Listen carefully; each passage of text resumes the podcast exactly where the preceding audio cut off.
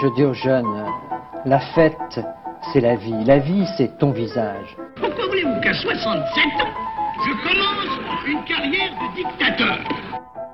C'est que vous êtes un homme du passé. C'est ce qui m'a frappé. Vous êtes un homme qui est lié au passé par toutes vos fibres.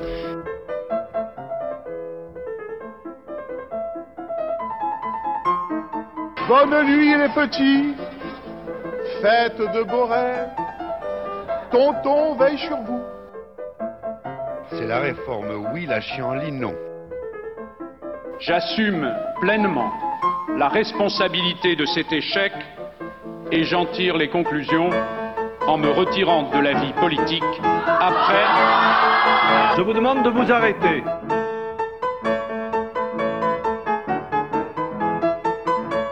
J'ai décidé de dissoudre l'Assemblée nationale. Bonjour euh, Radio Temps Rodez, bonjour Osgur. Bonjour, bonsoir à tous. On a le plaisir de vous retrouver pour ce 42e numéro d'Escapade. Euh, Déjà, oui. En direct du studio Georges Pompidou.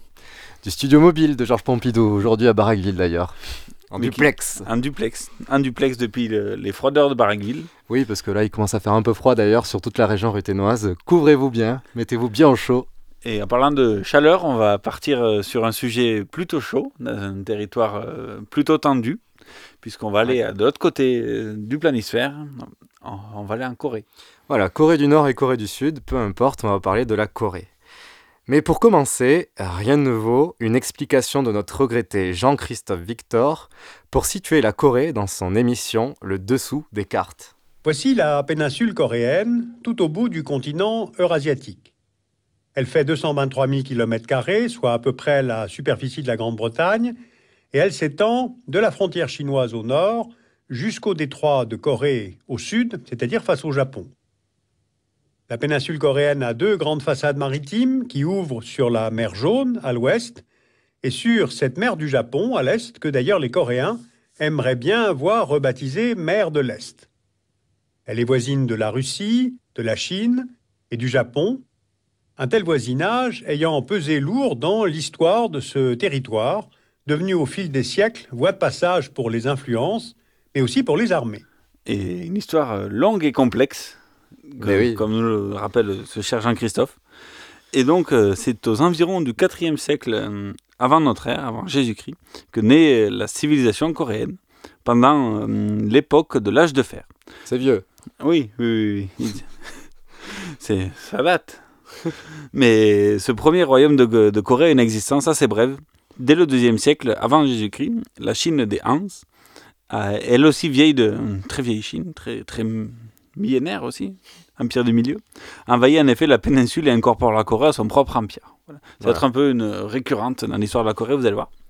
Et euh, tronçonnée en quatre, la Corée devient une région de la Chine. Donc, la réforme des régions, déjà à l'époque. Mais cette domination s'érode dans le temps. Les Coréens parviennent à reprendre petit à petit euh, le dessus. Je savais pas que tu allais faire une référence à François Hollande, euh, cette émission. C'est ainsi qu'à partir du 1er siècle après Jésus-Christ qu'apparaissent trois grands royaumes en Corée. Le plus puissant est celui de Koguryo. Koguryo qui ressemble un peu à la Corée, et oui, parce que c'est cette province qui a donné le nom à cette région. Mais les royaumes euh, s'affrontent jusqu'au IVe siècle, ce qui fragilise le développement et la protection de la Corée entière. Mais après une certaine stabilité de la région, aidée cette fois-ci par les Chinois, en 1231, c'est au tour des Mongols, qui arrivent d'un peu plus loin, d'envahir la Corée. Mais si ça faisait partie de la Chine, quand ils ont envahi la Chine, en fait, ils ont envahi la Corée. Ça. Ils vont euh, s'y installer pendant plus d'un siècle, avant que les Coréens ne reprennent le dessus. La Corée connaît alors une nouvelle ère d'indépendance qui va s'étaler du XIVe siècle jusqu'au XVIIe siècle. Et puis quand c'est pas les Mongols ni les Chinois, bah, c'est de nouveau euh, euh, les Chinois en fait si qui envahissent la Corée. La région sera alors sous la domination de l'Empire du Milieu pendant deux siècles. C'est quand c'est ni les Mongols ni les Chinois, c'est les Japonais, eh oui, on les oublie, de rentrer dans la danse, rentrer en Corée. Une guerre éclate entre la Chine et le Japon. L'Empire du Soleil levant, gagnant les Chinois, ils, obligent, les obligent à accorder l'indépendance aux Coréens, en fait, c'est le deal. Bien entendu, c'est une fausse indépendance, puisque les Japonais saisissent l'opportunité et du départ des troupes chinoises pour prendre euh, le contrôle de la Corée, la Mandchourie. Et voilà que c'est au tour des Japonais de contrôler les terres de la péninsule coréenne en 1905, jusqu'à la capitulation japonaise lors de la Seconde Guerre mondiale en 1945. Voilà, voilà. Donc l'Empire du Japon prend durement en main la péninsule et exerce une domination cette fois-ci qui est vraiment féroce. Environ 40% des terres agricoles sont confisquées par l'occupant par exemple. Ah oui, quand même. Euh, en juin 1937, la résistance à l'occupation, dirigée par un certain Kim Il-sung, défait les troupes coloniales près de la frontière chinoise. En réponse, des mesures d'assimilation sont prises par les Japonais. Euh, interdiction de l'enseignement du coréen et de l'histoire du pays dans les écoles. Le remplacement des patronymes coréens par des noms japonais. L'instauration du culte du Shinto. L'interdiction des revues des journaux coréens, etc. Classique mesure dictatoriale. Et déjà que le régime japonais était impitoyable, voilà qu'il l'est vraiment plus que jamais. Puisque c'est la même année, 1937 aussi, que le Japon déclare la guerre à la Chine euh, à l'époque de ce qui un prélude à la deuxième conflit mondial. Et donc, euh, voici un extrait d'un petit documentaire euh, diffusé sur Arte et qui nous a, avec le témoignage pardon, d'un dignitaire nord-coréen. Ce que retiennent les Coréens d'aujourd'hui, c'est la volonté japonaise d'annihiler leur identité. J'étais à l'école primaire dans un village montagneux de la province de Kangwon, et sur la côte est. Même nos noms. Ils nous obligeaient à changer nos noms en japonais. Donc, nous devions utiliser des noms japonais à la place de nos noms coréens. Et ceux qui ne le faisaient pas, comme moi, se faisaient battre par leurs professeurs tous les jours. Les Coréens aiment porter des vêtements blancs. C'est notre tradition. Mais les policiers jetaient de l'encre quand ils voyaient des Coréens habillés en blanc. Ça a été appréciable de voir disparaître ces choses. Vraiment, les colonisateurs japonais ont tenté de priver les Coréens de leur identité nationale. Voilà, on voit les conséquences euh, donc, de cette privation euh, dans la vie quotidienne et qui a forcément marqué beaucoup de personnes en Corée. Et donc la Corée sert de réservoir aux Japonais, réservoir en tous sens. Les matières premières, les denrées agricoles sont puisées. À cela s'ajoute durant la Seconde Guerre mondiale la main-d'œuvre à coût inférieur pour leurs usines. Plus de 200 000 Coréens sont recrutés de force dans l'armée, et plus d'un million d'autres sont déplacés au Japon pour y travailler. Beaucoup de femmes servent de prostituées forcées aux soldats japonais durant la Seconde Guerre mondiale. C'est le chaos pour les Coréens. Cette situation extrême durera jusqu'à la capitulation japonaise en 1945. La Corée peut alors respirer un bref instant. Mais un bref instant euh, seulement, puisque comme toute la planète, la péninsule euh, coréenne ne sort pas inchangée du conflit mondial. Après euh, l'occupation par le Japon, donc de 1937 à 1945, non 1905, pardon, donc après 40 ans d'occupation par le Japon, la péninsule coréenne est enfin libérée délivré. Un an après l'Europe, les soviétiques pénètrent au, territoire coréen par le nord. les soviétiques sont nord. Et, eh Et du coup, euh, comme ils ont fait en Allemagne en fait, euh, ils pénètrent en Corée le 10 août 1945, donc quelques jours après le tristement célèbre bombardement d'Hiroshima et Nagasaki, les 6 et 9 août 1945. Et les États-Unis arrivant donc par le sud, euh, parce que eux ils étaient du coup au Japon, Enfin, ils arrivaient avec, euh, par la guerre du Pacifique, en fait. Voilà, avec des bateaux. Et comme euh, les autres, la péninsule est de nouveau occupée au nord par les soviétiques, au sud par les États-Unis, comme l'Allemagne, de part euh, et d'autre du 38e parallèle, créant ainsi en 1948 deux États pseudo-indépendants, mais sous tutelle donc états-unienne et soviétique. Eh bien, c'est sur ce territoire de la Corée que sera livrée la première guerre de l'affrontement Est-Ouest liée à la guerre froide. En juin 1950, des troupes nord-coréennes soutenues par l'URSS lancent une offensive au sud du 38e parallèle et vont jusqu'à Séoul. Les forces américaines, sous mandat des Nations Unies, parviennent à repousser les troupes communistes en novembre de la même année. Puis la Chine entre en scène avec plus de 800 000 hommes et repousse à son tour les Alliés et reconquiert Séoul et ce va-et-vient s'interrompt en janvier 1953 sur la ligne du 38e parallèle. Le pays est dévasté, on compte près de 2,5 millions et demi de victimes chez les militaires, entre 2 et 5 millions de morts parmi les civils. L'armistice est signé à Panmunjom en juillet 1953, mais trois années de guerre acharnée n'ont modifié ni les frontières, ni même vraiment le rapport de force. Retour au statu quo antebellum, le pays reste coupé en deux par ce 38e parallèle, et il est toujours aujourd'hui en 2010. Et aujourd'hui, en 2019 euh, aussi, puisqu'on resalue Jean-Christophe Victor qui nous a tristement euh, laissé. Oui.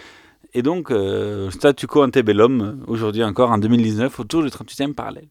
Mais bon, si vous le voulez bien, si tu le veux bien, Osgur. Moi, je le veux. Ah, merci. Re- revenons, euh, commençons au commencement. Donc, on s'était arrêté en 1948. Euh, la péninsule de Corée est donc officiellement scindée en deux pays sous tutelle des deux futures puissances de la guerre froide, les États-Unis et l'Union soviétique. Et donc le 25 juin 1950, les troupes nord-coréennes, soutenues de, manière su- euh, de manière susurrée par Staline, envahissent la Corée du Sud pour l'envahir et prendre totalement le contrôle, pour réunir la Corée entière. Et surtout dégager les Américains. Mi-septembre, les, Passage. les Pas troupes, encombrant. voilà, les, tru- les troupes sud-coréennes, n'ayant pas vu le coup euh, venir, ont presque perdu tout contrôle du territoire et se retrouvent pris dans la région de Busan, euh, tout au sud de la péninsule, dans un isolat. L'objectif euh, étant d'en terminer rapidement et presque accompli, puisque donc, euh, les, on va les Sud-Coréens. Car équipés par l'Union soviétique, les Nord-Coréens ont presque conquis donc, toute la péninsule en deux mois à peine. L'histoire Rapide. d'un flirt d'été. Or, pendant l'été euh, 1950, euh, les États-Unis agitent l'ONU, la nouvelle ONU, ouais. voilà, et la communauté internationale pour lutter contre l'Union soviétique. Staline, euh, refusant de donner euh, tout crédit à la nouvelle institution mondiale, euh, l'ONU, oui, parce que pour lui, c'est en fait une institution autour des États-Unis, euh, ben, il fait la pratique de la chaise vide, à savoir ne siège pas. Ce qui va, à son discrédit, favoriser les actions états-uniennes essayant de rassembler le monde libre. Et oui, Nouvel- parce que- Nouveau nom donné à, à cette, à ces pays-là. quoi. Voilà, les pays libres. Euh, mais qui sont quand même presque tous des pays coloniaux. Bref, mais non, en fait, c'est parce que l'Union soviétique fait partie des cinq membres permanents. Et donc, ils avaient euh, le, droit de veto. Mais ne, ne siégeant pas à l'institution, ils ne pouvaient pas euh, faire valoir leur droit de veto. Donc, les États-Unis, on peut faire ce qu'ils voulaient. En fait, ça joue un peu contre Staline, euh, cette histoire-là. Ils vont faire voter, donc les États-Unis, deux résolutions à l'ONU pour intervenir en Corée sous mandat de l'ONU, donc sous mandat international. Ce sont les ré- résolutions 83 et 84, donc vous voyez, c'est les premières, du, euh, du 23 juin et 7 juillet 1950. Plus de détails dans la voix de l'historien Pierre Genoux, extrait de la Fabrique de la guerre froide de France Culture. Les États-Unis vont très vite décider euh, d'internationaliser le conflit et de passer par l'ONU, ce qui était assez habile évidemment parce que ils vont, euh, grâce à la politique, sans doute une erreur tactique importante de l'URSS, la politique de la chaise vide au Conseil de sécurité, ils vont réussir à faire adopter deux résolutions dans euh, les tout premiers jours de l'offensive nord- nord-coréenne hein, euh, qui sont votées. La première qui appelait euh, les troupes coréennes à se retirer immédiatement. Elle ne sera pas appliquée évidemment. Donc ils vont faire voter une deuxième résolution quelques jours après hein, le déclenchement de cette offensive. Donc tout, tout s'enchaîne assez vite pour internationaliser donc le, conflit et confier à euh, une opération euh, onusienne, multinationale, euh, effectivement là, le devoir de, reconquérir la, péninsule, la partie en tout cas du sud hein, de la péninsule coréenne qui a été envahie par les troupes nord-coréennes. Et donc à partir de la fin juin euh, 1950, les États-Unis bénéficient officiellement hein, du mandat euh, de, l'ONU pour euh, prendre le commandement de cette, euh, opération onusienne. On, a qualifié d'ailleurs la guerre de Corée de première guerre onusienne, première guerre de l'ONU, parce que c'est la première fois qu'effectivement l'ONU s'implique à ce point. Et donc sous l'égide des États-Unis euh, qui vont constituer bien sûr le, gros des troupes hein, dans cette euh, expédition euh, internationale, se constituent progressivement des, des, bataillons qui viennent pour la plupart de la Grande-Bretagne. La Grande-Bretagne c'est 14 000 hommes à peu près qui vont être fournis et qui vont renforcer le corps expéditionnaire américain. C'est l'Australie, la Nouvelle-Zélande, la France aussi avec un peu plus d'un millier de soldats. Euh, c'est euh, le Canada, euh, la Turquie, voilà, et quelques autres, une quinzaine de nations, euh, 16 au total, je crois.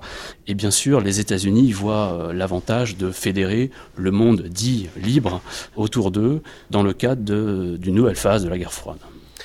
Cette coalition comprend 16 pays, dont principalement les États-Unis, mais aussi la France, la Turquie ou la Colombie, par exemple. Ils ont envoyé quelques milliers Ouais, ça- de, Ça, soldats. En faisant les recherches, j'étais surpris de voir que la, la Turquie et la Colombie ont envoyé des, des soldats se battre en Corée. Bon, euh, la Turquie, c'est pour se racheter, parce que bon, les mecs, ils ont été, entre guillemets, neutres pendant la Seconde Guerre mondiale, ils ont compris que le vent tournait un peu, et ils avaient peur des soviétiques au nord, donc euh, en fait, ils se sont rangés euh, comme il fallait, quoi. Bon, bref. Pour la France, qui était déjà empiétrée en Indochine, finalement, ce n'est pas bien loin de les envoyer aussi en Corée au passage, quoi. voilà, à y être. Euh, Le, le 15 septembre euh, 1950, l'opération Chromite voit le jour sous pavillon onusienne et bel et bien menée par le général MacArthur. L'opération consiste en un débarquement, spécialité locale états-unienne depuis 1944. Ils voient que ça marche. dire. C'est clair. Dans la baie d'Incheon, située euh, à revers des troupes d'invasion nord-coréennes. Parce qu'on rappelle du coup que la, la Corée du Nord a envahi la Corée du Sud. Et donc là, ils les prennent à revers. En fait, ils, ils- Pour essayer de les avoir par le sud. voilà, et par le nord, du coup. Enfin, Ah, ils, attaquent au milieu, en fait. Oui. Ce, ce qui a pour but, donc, de déstabiliser. Ce qui fonctionne. Donc, deuxième succès pour le deuxième débarquement. C'est, euh, Séoul est reprise le 26 septembre 1950, soit 11 jours après le débarquement. Le déboutage des troupes nord-coréennes va battre la chamade jusqu'au 26 octobre 1950, date où les troupes onusiennes de 300 000 hommes atteignent la frontière sino-coréenne au nord. Donc cette fois-ci, on va carrément jusqu'aux frontières Voilà, chinoises. C'est la Corée du Nord qu'ils ont fait re-envahir presque complètement en quelques semaines. 300 000 hommes mobilisés, principalement euh, euh, des États-Unis, dont 205 000 hommes à terre et 85 000 marines. En cinq mois, on a eu euh, la quasi-totalité de la péninsule envahie au nord, au sud, puis en chemin inverse du sud au nord. On ose imaginer la cavalerie, la calvaire, pardon, la cavalerie, La pas du cavalerie tout. aussi. le calvaire pour les populations civiles. Oui, c'est contrôlé partout, c'est c'est être terrible. À partir du 25 octobre 1950, la Chine, passée communiste en 1949 par la prise du pouvoir de Mao, intervient donc officiellement. Puisque le Nord était soutenu par l'URSS, donc euh, quand Voilà, les communistes ont soutenu le Nord. Voilà. Ouais. C'est une façon aussi d'imposer à la face du monde le nouveau régime chinois et aussi de terminer d'a- d'asseoir sa légitimité intérieure à Mao Zedong. C'est son premier fait international, quoi, finalement. Oui, exactement. Parce que bon, euh, comme il quoi de mieux, hein, classique, l'art soupe qui marche toujours, quoi de mieux qu'un conflit à l'extérieur pour figer l'unité nationale? Oui, c'est vrai. Et hum, de la recette qui a marché et qui marche encore. De plus, Mao a pris le pouvoir donc au bout d'une guerre civile interne à Chine qui a duré plus de 20 ans. Et ce n'est donc pas un leader si légitime que ça euh, à sa prise de pouvoir. De plus, si le RSS euh, n'a eu aucun souci à soutenir militairement la Corée du Nord, l'idée de participer à une intervention armée fait friser la moustache de Staline. Rappelons qu'en 1945, l'URSS, l'URSS, sort certes vainqueur, mais aussi saigné à blanc du deuxième conflit mondial. L'armée rouge est bien épuisée de ce conflit. Si la Chine veut y aller, euh, cela convient bien aussi à Staline. Voilà, un peu de, de responsabilisation déléguée à la Chine, ça fait pas de mal pour euh, l'URSS. Mao, euh, comme tout bon chinois euh, qui ne fait pas les choses à moitié, quand il décide d'envoyer une armée de volontaires du peuple chinois, cela se traduit par 54 régiments. On a Ça quelques volontaires, on a quelques bus. Ça fait combien d'hommes tout ça? Euh, Sur les trois ans du conflit, environ 1 700 000. Mais la première vague était de 800 000 hommes. Donc, Un tsunami quoi. J'ai quelques volontaires, j'en ai 800 000 sous la main, si vous voulez. Le sens des proportions quand on arrive à la Chine, c'est Ouais, ouais. c'est toujours euh, quelque chose. La plupart de ces hommes furent des combattants de la libération qui sont battus pour Mao et qui ont les armes à la main, donc euh, pendant la guerre civile chinoise, jusqu'à sa prise de pouvoir en 1949. En fait, ils sont, ils continuent sur la lancée de, de, la bataille. En fait, comme euh, un peu comme beaucoup de d'Espagnols qui avaient fait la guerre civile, ils étaient venus se battre pour la résistance en France et ainsi de suite. Voilà. Soutenus par l'aviation soviétique, les premiers 500 000 soldats chinois rebootent euh, les troupes états-unio-onunésiennes rapidement, puisque Séoul est reprise par les troupes nord-coréennes le 4 janvier 1951. En même temps, quand t'as 500 000 qui arrivent en face d'un coup, ça- Ça fait mal, hein Et le va-et-vient, la guerre euh, de mouvement euh, comme en 14 bat son plein. Pour les États-Unis, c'est pr- la première fois de leur histoire qu'ils doivent battre en retraite dans un conflit extérieur. Euh, MacArthur, général en chef des troupes, cherche même à obtenir l'emploi de la bombe nucléaire, mais ne sera pas suivi heureusement par sa hiérarchie. Et puis il a été démis aussi au bout d'un moment. Parce qu'il faisait que- faux, quoi. qu'envoyer des missiles. Bon, quand est-ce qu'on envoie la bombe? Quand est-ce qu'on envoie la bombe? Oh.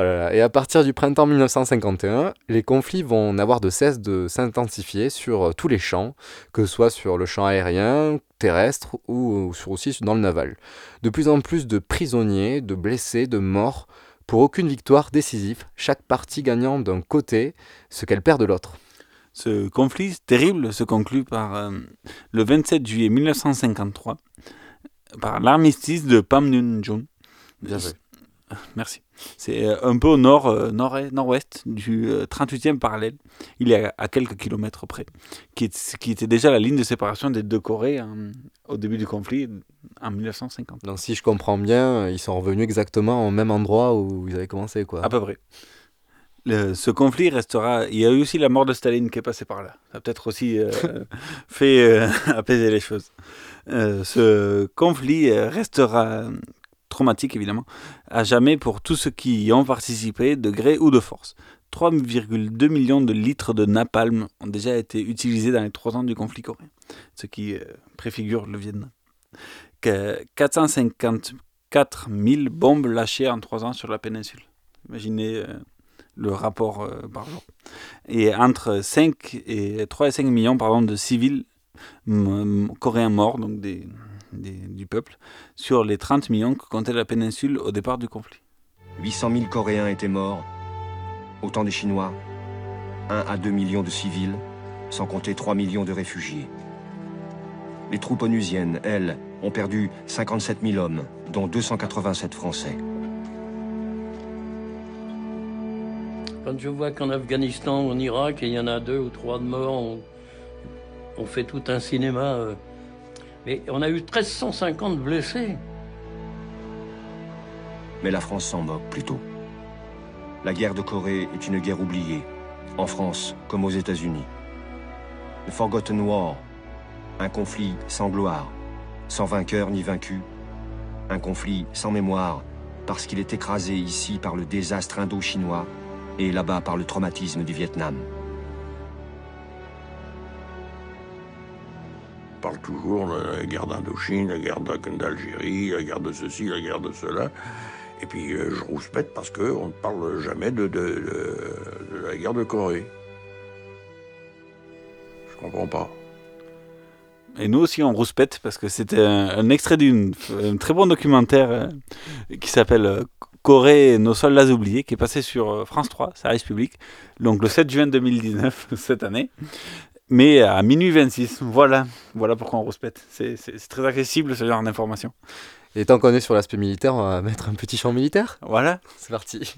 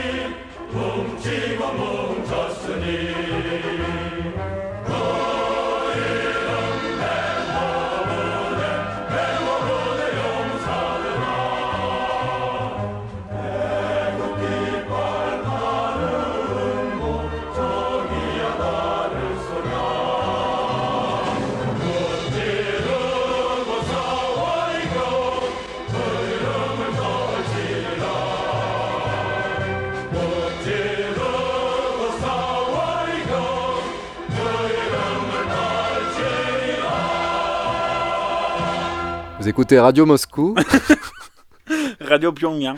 Non, vous êtes bien sur Radio Temps Rodez, le 107 FM sur toute la région ruténoise. Et donc on parle de la Corée, euh, Corée du Nord, Corée du Sud, euh, la Corée. Et, et on sortait du conflit coréen. C'était une chanson militaire euh, de la Corée du Sud, mais des années 60. Je m'excuse un peu plus tard du conflit. La Corée est maintenant divisée en deux. Au nord du 38e parallèle, la Corée du Nord, et au sud, La Corée euh, du... Du Ah, c'est laquelle? Je confonds toujours. la Corée du Sud. Ah, divisée en deux bien, ils ont fait simple. Oui, non, mais c'est... Comme le Soudan. Quand ils ont coupé une partie au sud, ils ont fait le Sud-Soudan. on va chercher très loin. Divisée en deux géographiquement, oui, mais également divisée profondément par ses régimes politiques. Au sud, nous avons une Corée soutenue par les Américains, donc une Corée libérale. Et libéré. oui. Enfin, je sais pas. Au nord, nous avons une Corée soutenue par les soviétiques, donc une Corée, Communiste. voilà, et t'as libérée ou pas, je sais bon. pas.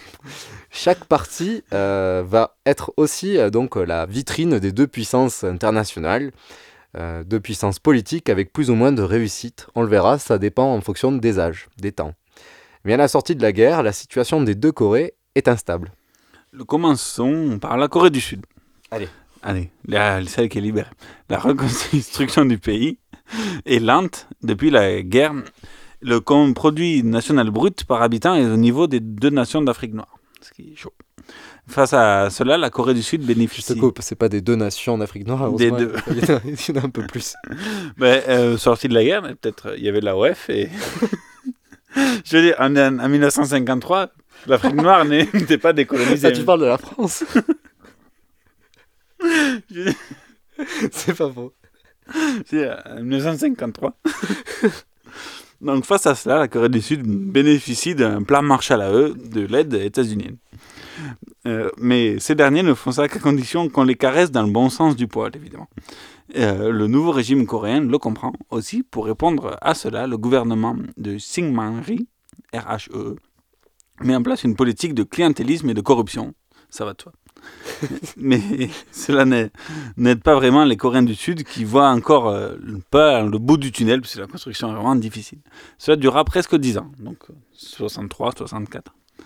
Et, euh, écoutons le témoignage de Paul Wolfowitz, alors secrétaire d'État adjoint états-unien de la zone Asie, Est et Pacifique dans un documentaire euh, d'Arte. La Corée du Sud est certes deux fois plus peuplée que le Nord, mais c'est un pays agricole très arriéré. Le régime Syngman Rhee, corrompu, est fortement contesté en interne. L'armée est la seule institution qui reste. Je travaillais sur les questions de développement économique. La Corée était décrite comme un cas désespéré, sans ressources naturelles, corrompu. Et ce qu'il y a de plus drôle a posteriori, c'est qu'elle semblait murée dans un confucianisme qui enseigne aux messieurs à ne pas travailler, à s'habiller en blanc et à porter les ongles longs pour afficher leur mépris du travail manuel. Voilà la perception de la Corée d'il y a 50 ans. Cela a pris du temps avant que quiconque ne devienne optimiste sur l'avenir de ce pays. Voilà, bon, c'était le témoignage d'un Américain. Voilà. En 1960, la manipulation des élections, classique, Oui, permet au Parti libéral au pouvoir d'obtenir officiellement 87% des voix. Eh, c'est pas mal. Des manifestations d'étudiants et soutenues par leurs professeurs provoquent alors la chute de la Première République. Le président euh, Syngman Rhee démissionne le 26 avril et se réfugie chez ses copains aux États-Unis, du côté de Hawaï. Voilà, au soleil, la retraite. Bah oui, voilà, c'était mérité apparemment. En avril, un régime parlementaire est instauré et l'élection d'un nouveau président, sans fraude cette fois-ci. Le nouveau pouvoir est malgré tout euh, affecté par la crise économique et sociale, parce que quand même ils sortent d'un- d'un d'un passé euh, très très lourd. D'un conflit qui a, a saigné, qui a tué un sixième de la population. Voilà, et d'un régime totalement corrompu, donc euh, qui a semé le trouble partout. Et tandis que la Corée du Nord, elle, propose en même temps une réunification pacifique au sein d'un État confédéral. Ces évolutions démocratiques euh, et ce possible rapprochement avec la Corée du Sud, du Nord communiste, pardon, pour la Corée du Sud, sont certainement mal vus pour les États-Unis, évidemment. Voilà que le 16 mai 1961, un coup d'État militaire est donc orchestré. En 1960, d'énormes manifestations étudiantes renversent Syngman. Un court instant, une démocratie brouillonne s'impose. Mais un an plus tard, un général presque inconnu, Park Chung-gi, y met fin craignant que Kim Il-sung profite de la situation. La junte au pouvoir parle de révolution. Elle veut industrialiser le pays à marche forcée.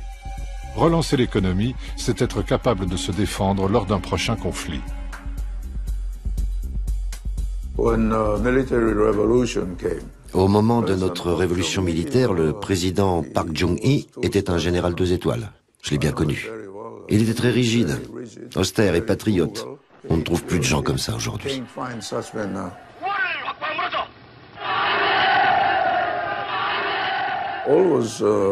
Tout l'enjeu, c'était la compétition avec la Corée du Nord. Nous avions 600 000 hommes sous les drapeaux, et à cette époque, il y avait encore beaucoup de divisions américaines dans notre pays.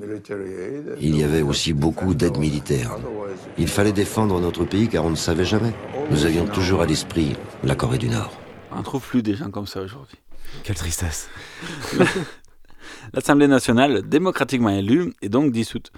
En 1961, un référendum constitutionnel est organisé en décembre 62 et met formellement fin à la Deuxième République. Le pays rentre alors dans un régime dictatorial amené par le général Park Chung-hee.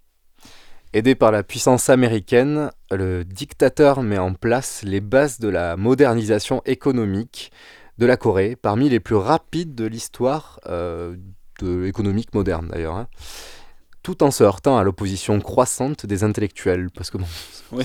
ça C'est un peu comme si on fait au Chili avec Pinochet, un bon dictateur du néolibéralisme, et c'est parti.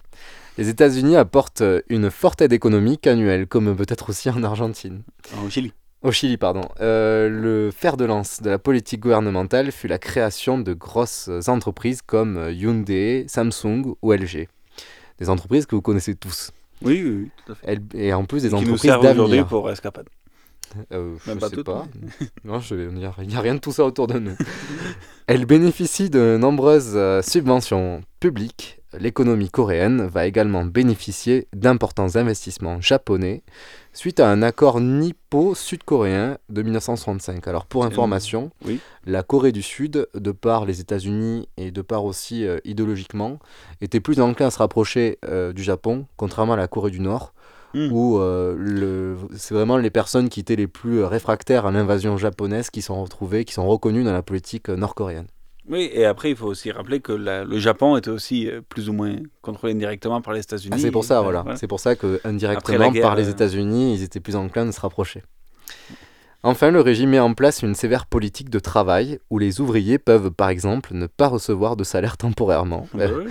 Ça coûte pas cher, cela entraînant tout logiquement une baisse du coût du travail pour les investisseurs, que ce soit coréens ou, étrangers. Bah oui, c'est simple. Alors que les tensions sont au plus haut entre Corée du Nord et Corée du Sud, que les tentatives d'assassinat ont lieu contre dictateurs et que Washington commence à prendre des distances, lors de l'été 1979, le climat social est plus que jamais tendu. La politique du dictateur, après ce choc pétrolier et tout, ça aide pas. La politique du dictateur Park Chung-hee est critiquée par Washington. Et par euh, Giscard d'Estaing aussi, je pense. Oui, le, le Kennedy français. Après euh, une énième vague de protestations qui se transforme en émeute, la loi martiale est instaurée. Ben, la révolte est, est matée très, très, très, très, très, très sévèrement. Au, lieu de- au sein pardon, des régimes, dis- des, des régimes pardon, des voix dissonantes se font entendre. Lors d'un repas partagé avec ses conseillers, le président dictateur Park est abattu le 26 octobre 1979 par son ami, ami de 30 ans, de, de qui était le chef de l'agence du renseignement cor- sud-coréen, la police secrète, donc, qui abat le président. Et pour information, juste avant, il y avait la Corée du Sud qui cherchait à obtenir l'arme nucléaire, euh, elle, en premier. Et elle avait contacté euh, des entreprises françaises pour justement euh, l'enrichissement de l'u- de l'uranium. Les États-Unis ayant vu le truc venir, ont demandé gentiment au gouvernement français d'arrêter les contrats. Donc, ce qui explique aussi peut-être d'autres choses sur le pourquoi du comment euh, Park s'en est allé. Voilà. Et donc, euh, le pays ne se stabilise que fin des années 80. Elle a passé dix années avec une instabilité politique et pas mal de tensions et d'émeutes euh, entre, entre les différents partis euh, et les différents partisans de politique, Mouvements. euh, mouvements politiques. Et c'est qu'au début, fin des années 80, au début des années 90, que le, que le pays s'apaise, malgré des tensions avec son voisin du Nord. C'est toujours dans la guerre froide. À noter que sa capitale, Séoul, la capitale de la Corée du Sud, organise les Jeux olympiques de 1988, ce qui est aussi un fort symbole de, du développement de, de ce pays. Depuis, l'économie coréenne est au plus haut et profite à la population qui bénéficie en 2017 du 22e indice de développement humain le plus élevé au monde. Pour information, en France, on est 24e. Donc, euh, Ils nous ont dé- dépassés en 5 ans. voilà, ils étaient même plus hauts euh, avant la, la crise des années 2010. Alors que nous constatons la lente et douloureuse reconstruction euh, de la Corée, qui a abouti finalement avec une économie qui, euh, qui, qui ruisselle, comme aiment bien les, les théoriciens du ruissellement, qui ruisselle sur une grosse partie de la population, euh, grâce notamment aux investisseurs étrangers euh, et particulièrement aux aides américaines, regardons de plus près l'évolution de ce qui s'est passé pendant tout ce temps en Corée du Nord. Oui, oui, parce que les choses ne sont pas aussi euh, simples qu'on veut bien nous le présenter. Après euh, le très lourd coût humain et matériel de la guerre euh, en Corée, de Corée de 50 à 53, euh, la Corée du Nord célèbre ça comme une victoire sur les États-Unis. Le pays reconstruit son économie et s'industrialise rapidement de, par le mouvement Sho- Shoima. Sho- Sholima. Shoima. Shoima. C'est aussi un peu le modèle soviétique en fait. Euh, ce mouvement a pour but d'organiser, de gargariser le peuple du Nord, et à les pousser à travailler plus, pour, pas forcément pour gagner plus, se dépasser Ah, selon les gagner, gagner plus collectivement. Ah voilà, pardon. L'idéal, l'idéal. Se dépasser selon les conseils avisés et personnels du président Kim Il-sung, le dictateur de l'époque. Pas, pas de principe de libéralisme comme au Sud, rien de cela. L'économie se base sur la collectivisation des moyens de production et les stratégies que met en place son chef suprême. Et le pire, c'est que ça marche. Oh putain. Ah oui, l'industrialisation forcée, ça marche au début, comme dans tous les pays euh, staliniens. La Corée du Nord est alors un des pays dont l'économie progresse le plus rapidement au monde. L'exemple, la croissance. La croissance à deux chiffres. Le 10%. Et, le 10%, les deux chiffres. À quel prix pour la planète, ça, on ne sait pas, mais la croissance à deux chiffres, à quel prix pour la population, on ne sait pas non plus. Ouais. La politique communiste et les progrès sociaux bluffent l'Occident. C'est... Mais oui, ils sont sur le cul. Enfin, ils Ah sont, oui.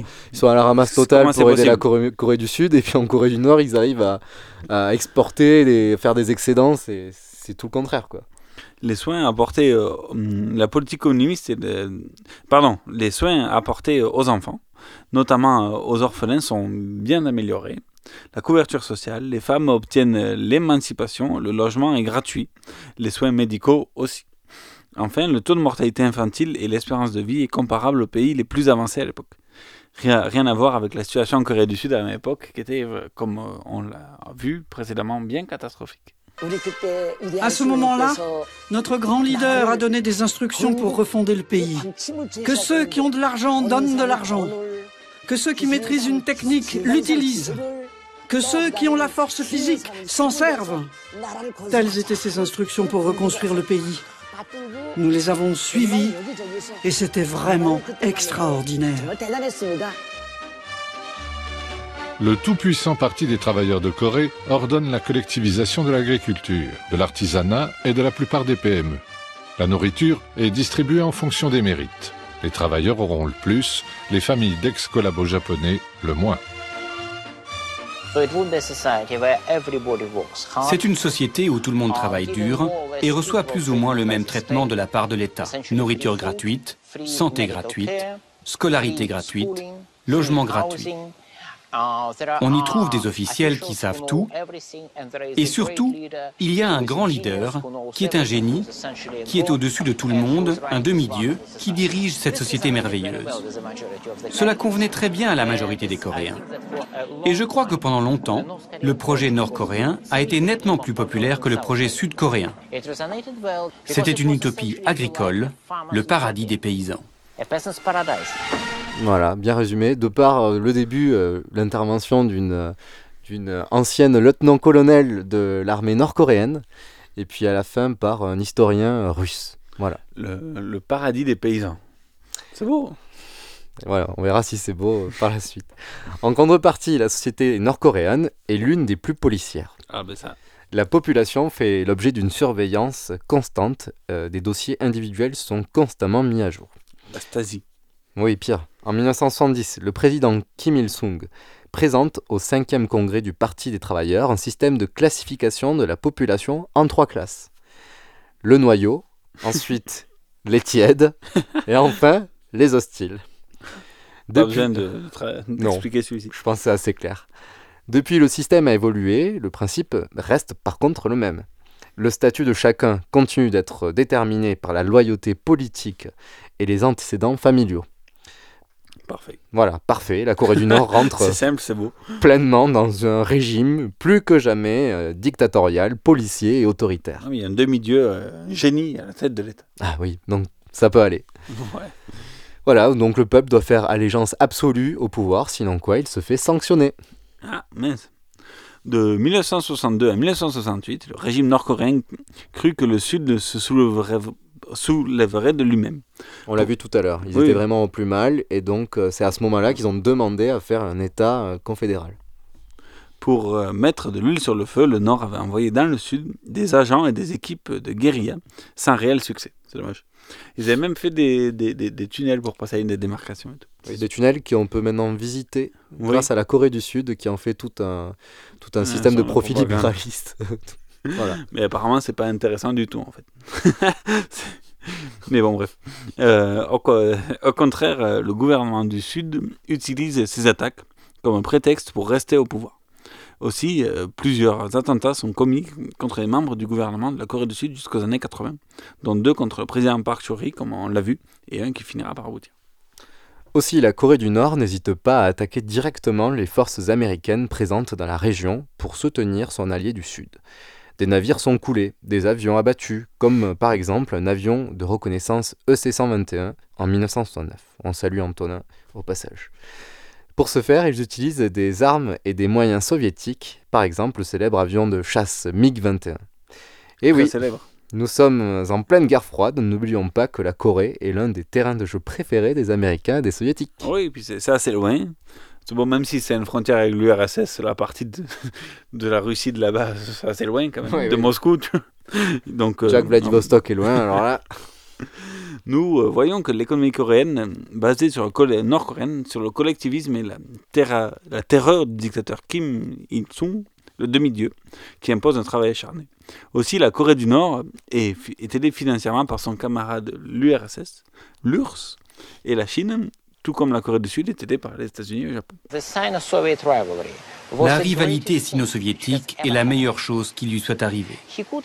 Elle lui a permis d'obtenir des financements fréquents de la Chine et de la Russie en récompense de sa neutralité. Il a très bien joué de l'un contre l'autre.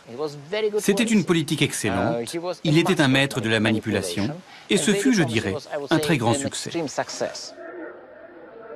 Cette volonté farouche d'autonomie fait de lui un héros des pays non alignés. Indonésie, Yougoslavie, Madagascar ou encore le Cambodge, dont le roi passa deux ans en exil à Pyongyang.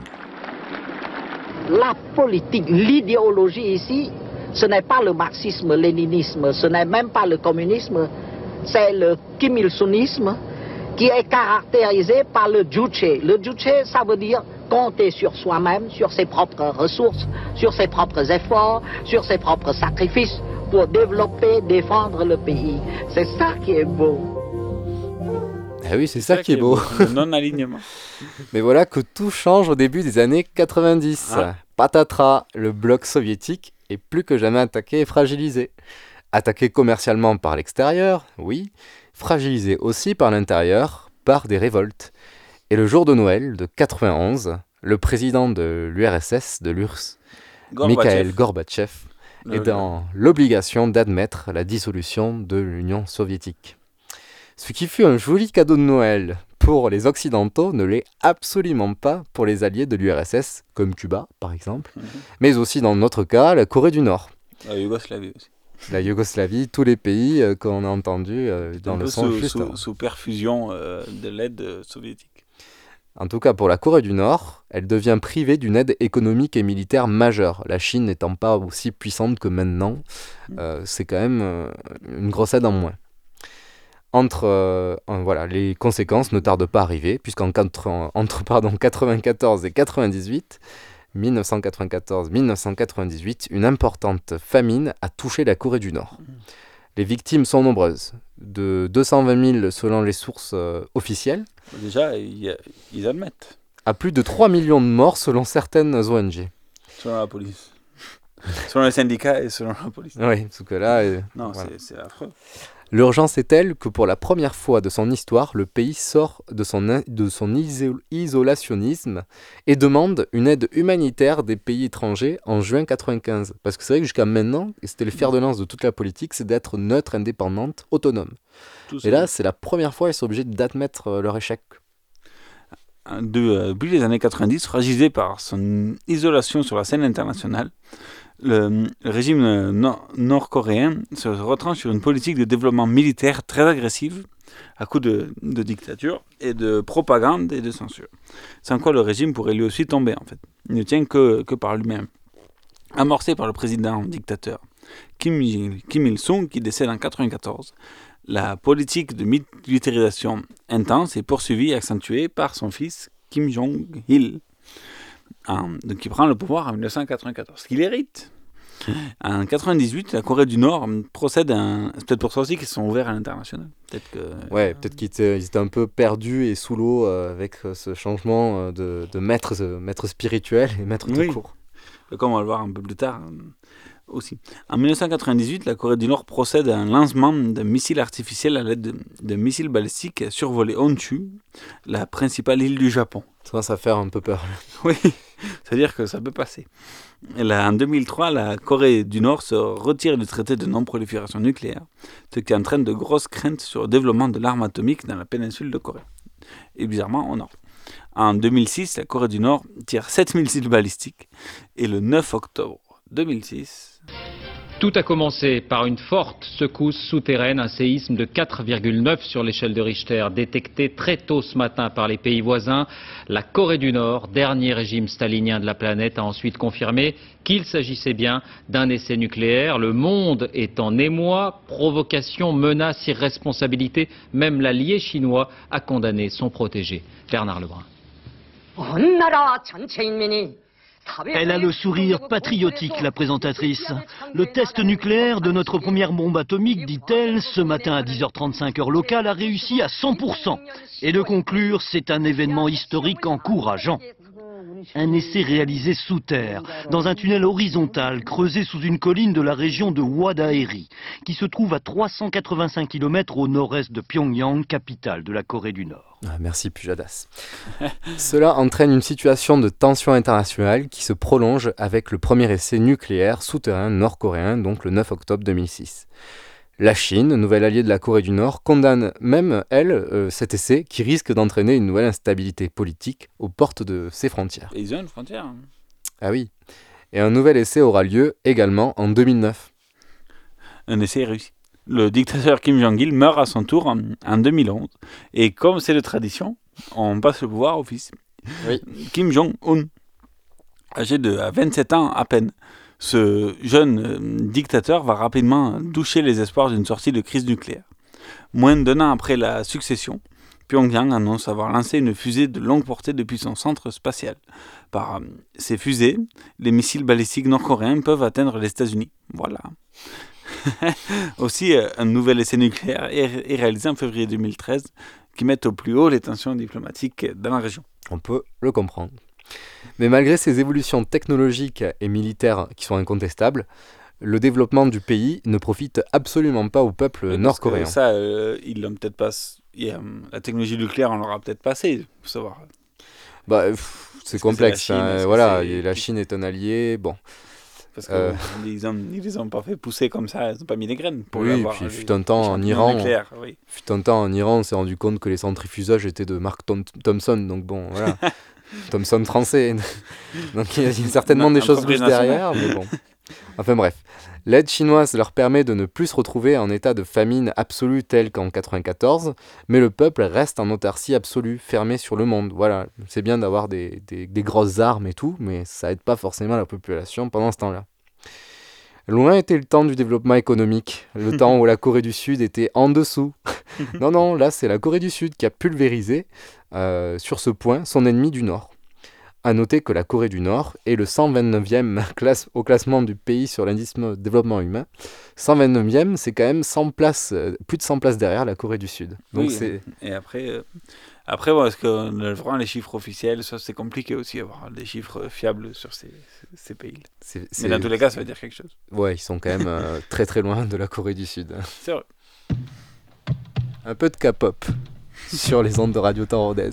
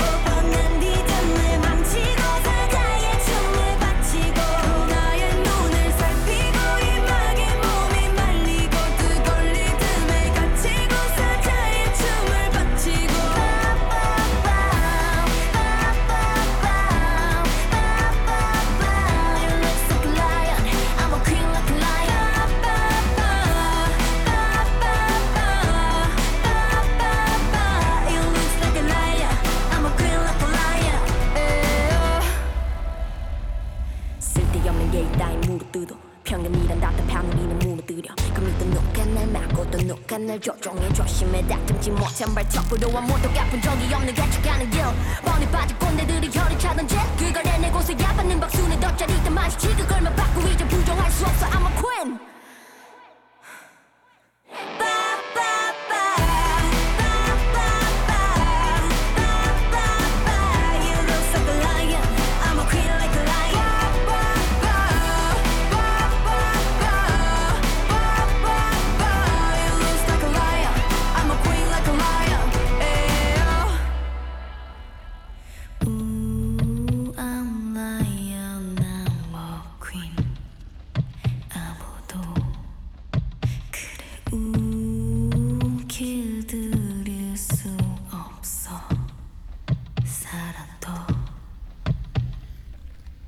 Voilà, c'était de la K-pop, c'était euh, Guy, alors je sais pas comment le dire, parenthèse G, parenthèse, tiré D-L-E, et le titre c'est Lion. Voilà. Vous êtes bien sur Radio Tarodes Oui, pour oui, les dix dernières minutes euh, d'escapade. Donc, Dernière ligne droite. Dernière ligne droite, on va parler de la détente qui peut y avoir ces derniers temps entre les deux Corées. Nous sommes à prise du pouvoir de Kim Jong-un, qui voilà. est en 2011-2012. D'autres euh, projets symboliques ont fleuri aussi. Ah non, pardon, on commence ici plutôt. Oui, oui, oui, Je, oui. je- je passe les étapes, je crame tout, on va vers la fin. Non, on saute Non, pas d'étape. On, on va tranquillement. Donc, euh, depuis plusieurs années maintenant, 2, 3, 4, un lent dégivrage de la frontière la plus militarisée du monde euh, a lieu. Puisque la Corée, la frontière coréenne, le 38e parallèle, étant la frontière la plus militarisée du monde, avec un, un espace de 4 km de part et d'autre de la frontière, no man's land de- depuis 60 ans. Il y a des villages en fait qui sont encore vivent encore là-dedans, euh, dans le no man's land, c'est assez intéressant. Et donc, malgré que les deux pays soient toujours en guerre, puisqu'en 53, il n'y a eu qu'un seul armistice, non pas de traité de paix. L'objectif de part et d'autre aujourd'hui, du nord et du sud, demeure la réunification de la péninsule. Extrait d'un reportage de France 24 du 28 février 2019. Autre chantier, la paix à la frontière. En novembre, les deux Corées ont détruit chacune 10 postes de garde sur les 220 que compte la ligne de démarcation. Les deux armées ont aussi entamé conjointement des opérations de déminage. La frontière la plus militarisée au monde pourrait devenir un lieu d'échanges économiques et touristiques. En Corée du Sud, ce rêve est même inscrit dans la Constitution. Depuis 1969, un ministère à Séoul lui est dédié. 850 millions d'euros de budget annuel et 241 fonctionnaires. Grande nouveauté depuis septembre, les deux gouvernements communiquent 24 heures sur 24 grâce à un bureau installé en Corée du Nord où travaillent ensemble des fonctionnaires des deux pays. Grâce au bureau de liaison permanente à Kaesong, nous mettons en place cette coopération. Nous voulons profiter des dialogues Sud-Nord et Nord-États-Unis entamés grâce aux Jeux olympiques d'hiver de Pyeongchang l'année dernière. Avec la communauté internationale, nous voulons débarrasser la péninsule coréenne de tout risque d'une guerre nucléaire avec une dénucléarisation complète, garantir une paix permanente et un avenir de prospérité commune. Merci à tous. D'autres projets symboliques, ça y est, j'y suis, ont fleuri aussi. Par exemple, le passage d'un train euh, du nord au sud, euh, un centre à Séoul où l'on a des activités liées au thème de la réunification, comme un jeu vidéo faisant une course allant de Séoul à Pyongyang. Ouais, c'est super intéressant. Et même aussi le passage symbolique de Kim Jong-un de la frontière à pied euh, il y a quelques mois de ça. De plus, les États-Unis s'en mêlent avec les rencontres entre Donald Trump et Kim Jong-un, le dictateur nord-coréen, en juin 2018. C'est aussi la politique de Kim Jong-un, plus ouvert que son père et son grand-père, qui ont présidé le pays depuis 1953. Les points épineux demeurent les capacités nucléaires et balistiques de la Corée du Nord, qui irritent un tout petit peu la communauté internationale. C'est souvent un point d'achoppement. euh, Dès qu'on dit nucléaire, euh, ça gratte. Quoi. La Corée du Nord est, est ouverte au concept de dénucléarisation de la péninsule, mais Kim Jong-un, et en soi il n'a pas tort, euh, si ça concerne toute la péninsule, c'est-à-dire aussi de dégager les bases états-uniennes en Corée du Sud et les exercices militaires des États-Unis dans la, région. Hein c'est-à-dire aucun démilitarisme, mais, vous aussi vous partez. Donc euh, au- aucun accord Trump-1 n'est aussi passé. Donc c'est juste des rencontres pour l'instant diplomatiques. Il est à rappeler que ces mouvements aussi est appuyé par la Corée du Sud. Après euh, 70 ans de non-dialogue, ce premier dégel est quand même un sacré euh, pas en avant. C'est clair. Mais euh, une petite euh, anecdote ici, on va rappeler que tout ceci n'aurait pas été possible si euh, l'élément déclencheur de toute cette histoire est survenu un peu en 2009, ce qui a été le, le voyage de Jack Lang en Corée du Nord. Hein, En, en 2009, donc envoyé par le président Nicolas Sarkozy Ah oui, pour, oui, une, pour une discuter de la situation des droits de l'homme. vous voyez. Pour discuter. C'est magnifique. Bonjour. C'était vraiment magnifique. Dans une commission officielle avec vos impôts et tout ça. On envoie Jack Lang trois mois en Corée du Nord. Et donc, à l'époque où Sarkozy, voulait double Obama, qui aussi, Obama voulait commencer à, parler avec la Corée du Nord. Et donc, Sarkozy, toujours agité, voulait passer devant Obama. Et donc, il a envoyé Jack Lang.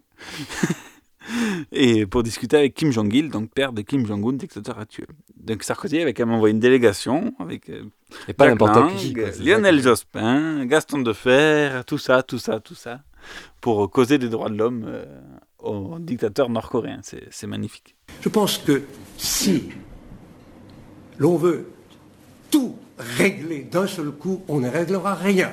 Voilà, donc on n'a rien réglé. Merci, bonne soirée.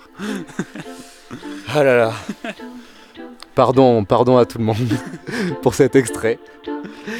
Et puis on va écouter Pardonnez-moi du coup. Un de petit extrait puisque l'heure tourne. Elisa. RK. Ah oui, il faut aller Il très est très déjà vite. là. 19h. Ah bah oui. Au final, on va mettre cette musique en fond.